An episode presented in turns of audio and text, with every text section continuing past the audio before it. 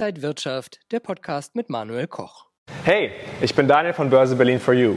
In den vergangenen zwölf Folgen haben wir euch schon einiges über die Börse erzählt, sowohl in Theorie als auch in Praxis.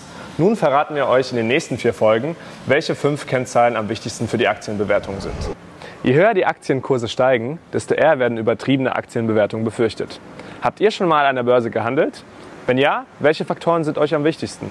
Wie viel der Kurs steigt in einer bestimmten Zeit. Keine Ahnung. Naja, wie viel Gewinn halt einen Kurs bringt. Also wenn man ja. was kauft, wie viel Gewinn das abbringt. Vielleicht von dem Profit, was man da rausholt denn letztendlich? Also, jetzt haben wir mehrere Meinungen gehört.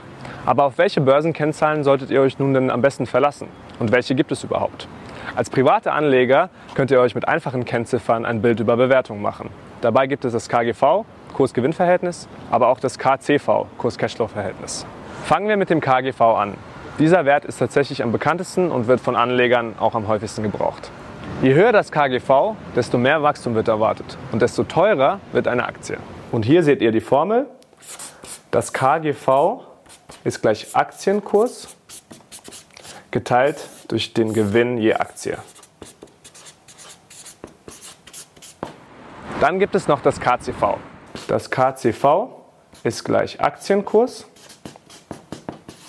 geteilt durch den Cashflow je Aktie. Das hat gegenüber dem Gewinn oftmals den Vorteil, dass es weniger Bewertungsspielräume gibt und somit die eigentliche Liquidität am Ende zählt. Und die hält ja das Unternehmen eigentlich am Laufen.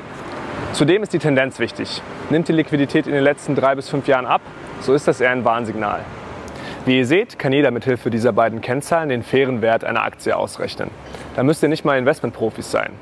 Aber denkt dran, Kennzahlen sind nur aussagekräftig, wenn man sie im Vergleich betrachtet. Im Vergleich zu anderen Unternehmen derselben Branche oder im Vergleich zu Vergangenheitswerten in dem Unternehmen. Diese und weitere Kennzahlen findet ihr übrigens im Download-Bereich der Börse Berlin in der Broschüre Geschäftsberichte. Schaut da gerne mal vorbei. Habt ihr noch Fragen? Dann schreibt mir gerne in die Kommentare. Beim nächsten Mal bei Börse Berlin for You geht es um eine weitere wichtige Kennzahl, nämlich das KBV. Und was genau das ist, erfahrt ihr dann. Bis dann. Ciao, ciao.